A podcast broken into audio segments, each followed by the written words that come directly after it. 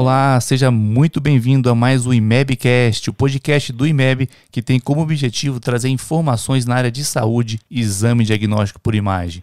E hoje, continuando mais um episódio, vamos falar sobre ressonância magnética das mamas, nosso segundo episódio. Você que está chegando aqui agora e não escutou, volte lá, nós tivemos o primeiro episódio. Hoje, continuando com a doutora Rosimara Camelo, ela que é médica, radiologista, especialista em imagem mamária. Olá, doutora Rose, é um prazer mais uma vez receber hoje a senhora falando um pouquinho, continuando falando sobre a ressonância magnética das mamas. Olá, doutor Renato. É, novamente, o prazer é todo meu. Agradeço mais uma vez por, por estar aqui falando desse tema que é tão, tão relevante, né? Certo. É, então, hoje podemos vamos, começar. Vamos falar um pouquinho mais. Sei que teve aquele primeiro episódio, falou um pouquinho mais da, da, da, parte de introdução, como que é feito, algumas indicações, algumas restrições realmente do exame, a parte de, de, expansor, que foi bem interessante. Agora vamos falar um pouquinho mais sobre a parte de biópsia é, guiada por ressonância. Então, se pudesse falar um pouquinho quais são os principais, quando realmente é indicado uma biópsia guiada por ressonância, é, como que é feito o procedimento, tem alguma recomendação antes, durante o procedimento, se pudesse falar um pouquinho sobre a biópsia guiada por ressonância magnética? Uh, bom, é, a principal indicação da biópsia orientada por ressonância, né, é, que no caso é a biópsia vácuo, homotomia, é, são lesões que a gente identifica exclusivamente na ressonância, né, e que tem indicação de uma avaliação histopatológica. A recomendação é que, assim, considerando a disponibilidade e o custo né, de um procedimento por ressonância, inicialmente deve ser feita uma revisão da mamografia e da ecografia prévias da paciente, na tentativa de identificar retrospectivamente uma lesão que tenha aparecido na ressonância. Caso essa lesão não tenha expressão nos exames anteriores, pode ser solicitada ainda uma nova ecografia mamária, que é uma ecografia mamária dirigida, que a gente chama de second look, e então somente após tudo isso é que a biópsia por ressonância deve ser considerada. Então, ou seja, quando a lesão é de fato identificada apenas na ressonância, né? Certo. É, o, o, exame ele é, vai ser realizado com a paciente na mesma posição que, que o exame da ressonância mamária, né? É, sendo que nesse caso, como eu falei no, no, no, episódio anterior, explicando do exame, a paciente ela fica com a mama encaixada numa bobina, né? No caso da biópsia, essa bobina, ela, a, ela precisa ter uma abertura lateral, que é por onde o médico vai acessar a mama para fazer a biópsia. Atualmente as bobinas elas permitem acesso tanto lateral quanto medial. E outro ponto importante da biópsia por ressonância é que é necessário o uso de material não ferromagnético, né? Ou seja, equipamentos que sejam compatíveis com a ressonância magnética.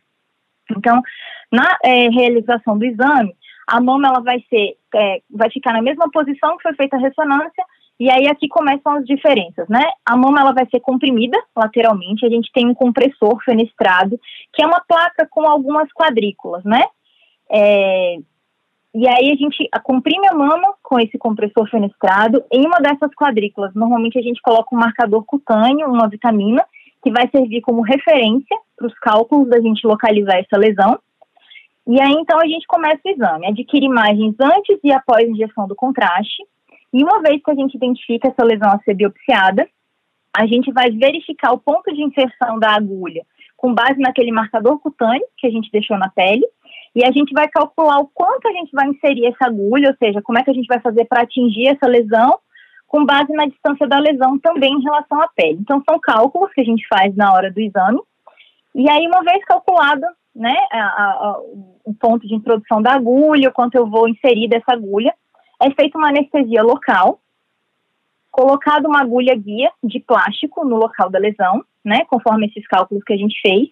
Certo. E aí a gente faz uma nova imagem. Fazendo essa nova imagem, a gente confirma a posição dessa agulha e aí a gente vai introduzir, então, a agulha de biópsia vácuo por dentro dessa agulha guia. E aí a gente faz novamente uma nova anestesia, né? E só após essa última anestesia, então a gente, é, a gente costuma fazer três anestesias antes do procedimento. Não é para paciente sentir dor com esse procedimento de forma alguma, já vai estar anestesiado antes de introduzir a agulha e depois que a gente introduz a agulha, antes de coletar o material, é feita uma nova anestesia, né? E aí, após a coleta desse material, é, feita uma nova imagem para confirmar que a lesão foi retirada. E após confirmação dessa retirada da lesão, a gente costuma deixar um clipe de titânio no local, também por dentro da agulha guia. Esse clipe ele vai servir de orientação posteriormente, caso é, o resultado, né, indique que a, paciente, que a paciente precisa de uma cirurgia. Posteriormente, o médico vai se guiar por esse clipe, ou se a paciente não precisa de uma cirurgia depois, esse clipe vai ficar ali controlando uma área onde tinha uma alteração, né, e que é importante saber nos exames futuros que foi uma área de biópsia para saber se vai surgir uma nova lesão, se a lesão realmente, né, é, foi toda retirada, era uma lesão benigna e está tudo ok. Então esse clipe é muito importante é, após o procedimento. Entendi, não, muito bom, bem interessante explicação da biópsia guiada por ressonância e por conta até do, do, do custo realmente hoje da, dessa, da biópsia, é importante reforçar aquilo que você comentou, bem comentou, sempre um achado visto pela ressonância, é importante voltar realmente a importância de um século de look, realmente tentar identificar essa área por métodos com a ultrassonografia das mamas ou mesmo mamografia antes de partir para a biópsia guiada por ressonância, mas bem é. interessante. É. Se pudesse falar um pouquinho complementando essa parte de lesões na mama, é, em relação à parte de marcação é, guiada de marcação de lesões ocultas na mama. Sei que tem a parte da medicina nuclear, aquela parte de rol, quando realmente vai marcar uma lesão que vai ser realizada uma cirurgia. É, como que pudesse falar um pouquinho sobre a marcação de lesões ocultas na mama guiada por ressonância magnética? Isso, a marcação de lesões ocultas vai seguir bastante aí o, o, o princípio do que eu falei para a biópsia, né? Ou seja, vão ser lesões que é, são identificadas exclusivamente na ressonância que tem uma indicação de uma exérese cirúrgica, né, que tem uma indicação de, de uma cirurgia. É, a localização dessas lesões vai ser feita é, nessa, na marcação também a gente tem que tomar o mesmo cuidado da, da, da biópsia, que é tentar identificar essa lesão retrospectivamente na mamografia, ecografia, né, prévias da paciente, se necessário fazer uma ecografia second look, e aí quando a gente não acha essa lesão em nenhum dos outros métodos, a marcação tem que ser feita por ressonância. E ela vai ser feita da mesma maneira como na, na, na biópsia cirúrgica, mesma posição da paciente, para a gente calcular o local da lesão, o marcador cutâneo do mesmo jeito, a gente vai fazer os cálculos com base ali na distância da lesão para a pele. E aí, nesse caso, não é uma agulha de, é, de biópsia percutânea, né? Vai ser colocada uma agulha é, é de titânio por onde a gente vai introduzir, é, é, por onde a gente vai injetar o radiofármaco, mas o princípio de localização da lesão, introdução da agulha, é o mesmo que para que para biópsia. E como Entendi. eu falei, indicação também, lesões que, que são vistas exclusivamente na ressonância. Certo. É, falando agora um pouquinho sobre a parte de avaliação de resposta à quimioterapia, uma outra indicação que cada vez mais a gente tem observado também, é, quando realmente, quando está indicado para aquela paciente é, quimioterapia, quimioterapia neoadjuvante, a recomendação é para que possa realmente ter maior reprodutibilidade no exame, maior confiança no exame, quanto tempo aguardar após a quimioterapia, é, se existe alguma limitação, se pudesse falar um pouquinho é, o uso e falar um pouco mais detalhes da ressonância magnética na avaliação de resposta à quimioterapia. É, certo, essa é sem dúvida, como você falou, Renato, uma das principais indicações e realmente é um método muito bom para se avaliar a resposta à quimioterapia, desde que seja feita, né, é, da maneira adequada, porque para a gente avaliar a resposta, a gente vai ter que ter feito um exame prévio, né, fazer exame do, é, durante a, a, a, quimioterapia e depois. É bom, a ressonância, como eu falei, né, no, no, no, outro episódio, inclusive, ela vai nos permitir quantificar parâmetros de perfusão tumoral, né, além de avaliar o tamanho do tumor.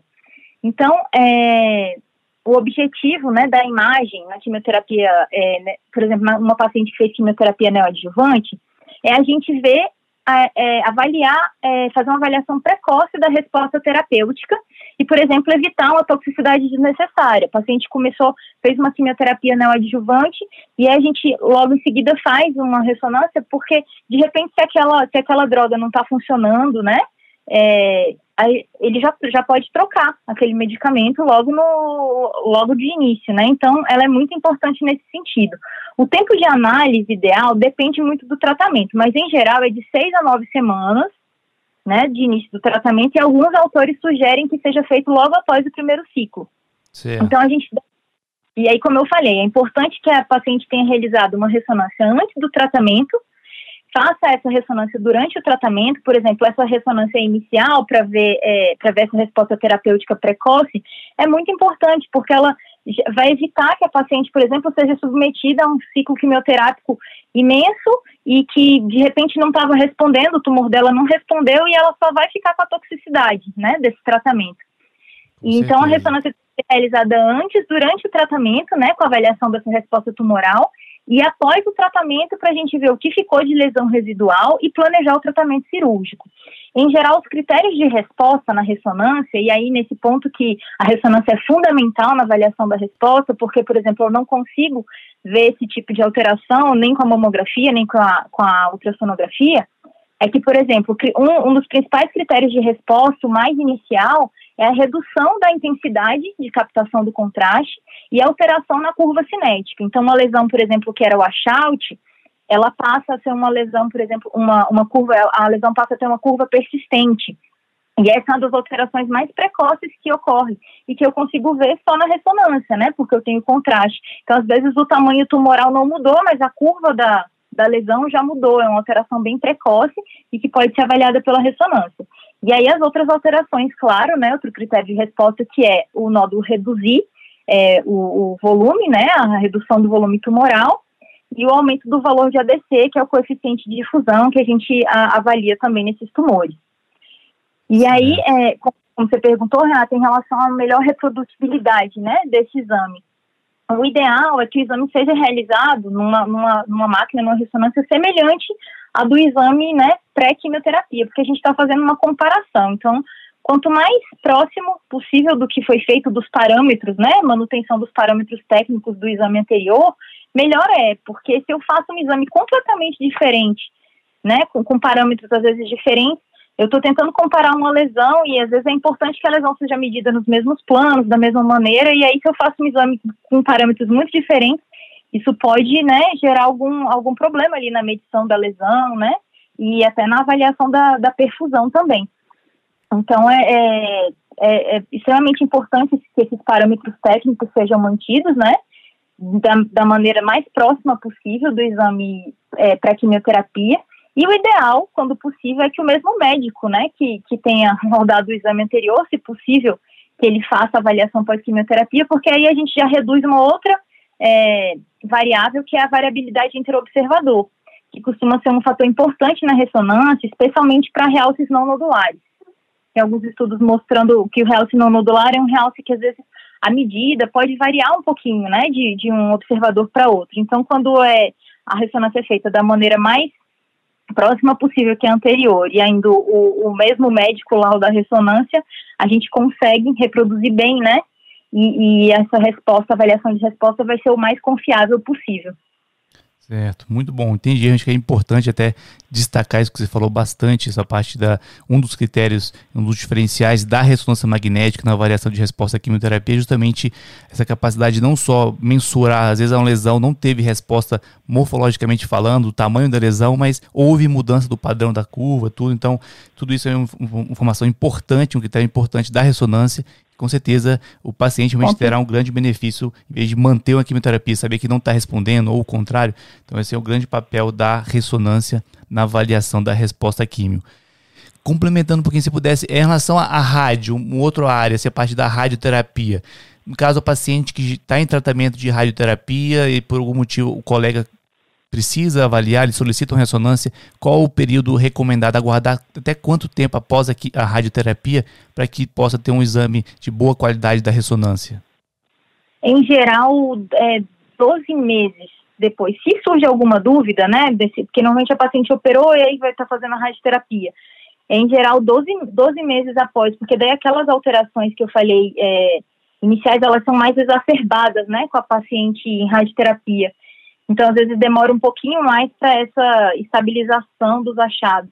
Então, para a gente não ter achados, às vezes a paciente vai ficar, é, com, porque tem espessamento cutâneo, a pele vai, às vezes, ficar realçando muito, né? Pode, podem surgir realces que, que, na verdade, não são realces verdadeiros. Então, em geral, quando tem radioterapia, é, a gente espera um pouquinho mais ainda para pedir a ressonância, né? Quando, quando é só a cirurgia, seis meses, com radioterapia, em geral, 12 meses. Certo. E uma outra, às vezes, uma pergunta que um colega é oncologista, mas pode realmente perguntar, assim, algumas limitações da ressonância magnética das mamas, é, parte de falsos positivos, alguma dúvida que às vezes até algum residente pode estar perguntando nessa parte de mama densa, mama interfere ou não na no, no exame, é, fala, falar um pouquinho da algumas é, vantagens, desvantagens, mas limitações da ressonância magnética das mamas de uma forma geral. É certo. Uma das principais limitações é que a especificidade ela não é tão alta, né? A sensibilidade é alta, mas a especificidade não tanto. Ela é tida, ela é tida em torno de 85 a 90%, especialmente para um realce que, que aparece na ressonância, que são os realces do tipo não nodular, né? E isso pode gerar resultados falsos positivos, né? O realce não nodular, ele tem valor preditivo positivo que ainda é muito baixo. Então, assim, a especificidade da ressonância fica comprometida muitas vezes por causa desses realces. E, e, nesse ponto, é muito importante o diálogo do, do radiologista com o médico que acompanha a paciente. Eu falo que os realces não nodulares são o principal motivo das ligações, né, entre, entre o radiologista e o mastologista, porque esses uhum. realces não nodulares muitas vezes são realces de fundo, como o valor preditivo positivo deles ainda é, ainda é baixo, e assim, a gente tem muitos estudos para realce nodular. Para realce não nodular, a maioria dos estudos mostra que o valor preditivo ainda é baixo. Então, uma coisa que faz a gente melhorar esse valor preditivo positivo é, sem dúvida, o contato com o médico assistente, porque daí isso me permite avaliar de uma maneira é, mais adequada esse realce não nodular e classificar é, um, um mais adequado. E até mesmo, por exemplo, se eu acho que aquele realce não nodular eu falo que relação nodular exige muito bom senso do radiologista. Então, às vezes, a gente discutindo o caso com, com o médico assistente, sabendo do, do, do, do histórico da paciente, a gente consegue aumentar essa especificidade do exame.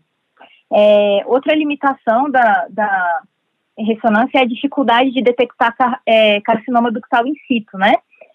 Porque o carcinoma ductal em si ele tem uma neoangiogênese baixa, um baixo grau de neoangiogênese. E o que a ressonância avalia é essa perfusão, né? Então, no caso do carcinoma ductal em si, às vezes a gente pode pegar uma mamografia que tem microcalcificações suspeitas e essas microcalcificações não realçarem na ressonância ainda. E mesmo assim, elas precisam ser biopsiadas. Então, nesses casos, às vezes a gente coloca que elas não têm correspondência na ressonância, mas que a, a, conduta deve ser baseada na mamografia, justamente por causa dessa dificuldade de detecção do carcinoma ductal in situ. Também algumas lesões precursoras de baixo grau, é, de neoangiogênese também, que, ou seja, que tem, lesões que têm pouca vascularização, né? Cicatriz radiada, hiperplasia atípica, hiperplasia epitelial plana, os carcinomas lobulares, eles também podem passar despercebidos na ressonância. Entendi. Então é uma, é uma das dificuldades também que a gente tem. O carcinoma lobular invasor também, ele pode ter, o lobular, é, ele pode ter um padrão de neoangiogênese bem diferente, né? Então ele pode ter uma curva mais lenta e mais persistente, que não é o padrão de lesão maligna, mas é um carcinoma lobular. Então essas são algumas das limitações que, que, que a gente tem. Atualmente a gente tem, né, novas, novas é, técnicas aí que estão sendo estudadas para a gente tentar aprimorar essa questão da especificidade, essa questão da dificuldade de detecção de algumas lesões, né? É, mas são coisas que ainda estão né, sendo cada vez mais estudadas, mas a gente ainda não tem algo definitivo, né? Que seria a difusão, que a gente tem tentado muito associar é, com, com os achados para poder cada vez mais aumentar a especificidade, mas ainda não, não é nada muito certo. Outra limitação é não, ser, é, não pode ser realizada em paciente gestante para avaliação do parênquima, mas aí no caso não é porque é ressonância de mama, né? Pelo uso do meio de contraste, é uma, uma limitação, na verdade, geral da ressonância. É, outra limitação é a paciente lactante, né? A paciente em lactação, ela pode entrar naquele aspecto lá do realce de fundo acentuado. E aí a paciente que está amamentando, ela pode ter um realce de fundo tão exuberante que ela pode deixar passar despercebida alguma lesão por causa desse realce de fundo do parênquima. Então, em pacientes que estão amamentando, às vezes a gente precisa, né, avaliar uma lesão e esse realce de fundo prejudica bastante. E a outra limitação, que foi o que eu comentei no, no episódio anterior, que são os expansores, né, com componente metálico, que fazem aquele artefato que pode prejudicar não só o hemitórax todo daquele lado, e até mesmo a, a mama contralateral. Acho que essas são as principais limitações que a gente tem, Renata. Certo, muito bom. Acho que é importante sempre reforçar. Às vezes eh, a gente fala bastante da alta sensibilidade, mas tem, como você disse, uma menor especificidade, é, principalmente para alguns tipos de tumores. Então tem importância do colega, é, a história clínica, mas também a correlação com outros métodos, saber que existe isso, às vezes um achado na mamografia bem suspeito, que não tem uma expressão na ressonância magnética. Então foi bom relembrar, comentar desses falsos positivos e algumas limitações da ressonância magnética das mamas. E até aproveito aqui para é, reforçar um pouquinho a importância da, do colega, às vezes, do pedido médico escrever isso, história clínica, e também ter um canal de comunicação. Acho que é importante, como você já disse, é, em algumas situações, a importância do colega oncologista, mastologista, entrar em contato com o radiologista. Acho que faz toda a diferença, principalmente nessas situações que você comentou, que realmente gera dúvida, realmente será que eu valorizo, será que eu não valorizo, e alguma limitação, por que a ressonância não viu? Então acho que é, é importante, né, se pudesse até reforçar para finalizar aqui, doutora Rose, a importância desse contato do médico radiologista com o colega solicitante, seja o oncologista ou o mastologista. Se pudesse falar um pouquinho sobre isso. Isso, esse contato, como eu, como eu falei, é, é, é essencial, porque já que a gente está procurando aumentar a especificidade do exame, é, essa avaliação multidisciplinar, né, digamos assim, é, quando a gente discute o caso, é, é muito mais confortável, porque às vezes, é, se eu for a, a, criteriosa, assim, de acordo com, com o livro, por exemplo, eu, eu dou um realce no nodular na ressonância, e aí, de acordo com aquelas características dele, eu ia colocar ele como um realce suspeito, paciente ia biopsiar. De repente, eu conversando com, com, com o médico dela, com, com o mastologista, é, ele me, já me conta de algum, de algum, ah, mas essa área ali foi uma área de biópsia prévia, será que aquilo ali não é um, um realce de fundo, será que, e aí de repente a gente, já acontecer, já aconteceram casos, né, eu acho que tô, com todo radiologista de você dar um realce no nodular, como eu falei, o valor preditivo dele é baixo, e aí às vezes a paciente demora para fazer a biópsia, e quando ela vai fazer a biópsia o realce sumiu, opa, era um realce de fundo, né, então, assim, esse contato com o mastologista deixa a gente muito mais seguro, não só a gente, mas ele também, de de repente avaliar esse realce num tempo menor. É, eu, eu, eu consigo discutir com ele e dizer assim, ó, pela, pela, pela aparência para mim, muito provavelmente é um realce de fundo. Que tal a gente acompanhar essa paciente com um intervalo um pouquinho menor e a gente pede a ressonância daqui.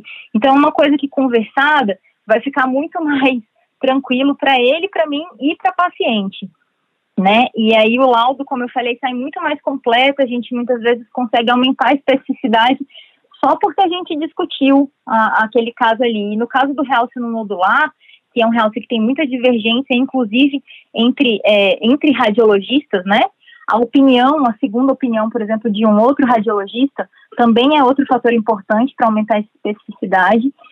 E esse contato com, com o médico assistente, que é fundamental. Como eu falei, é um dos principais motivos né, de, de ligação real nodular.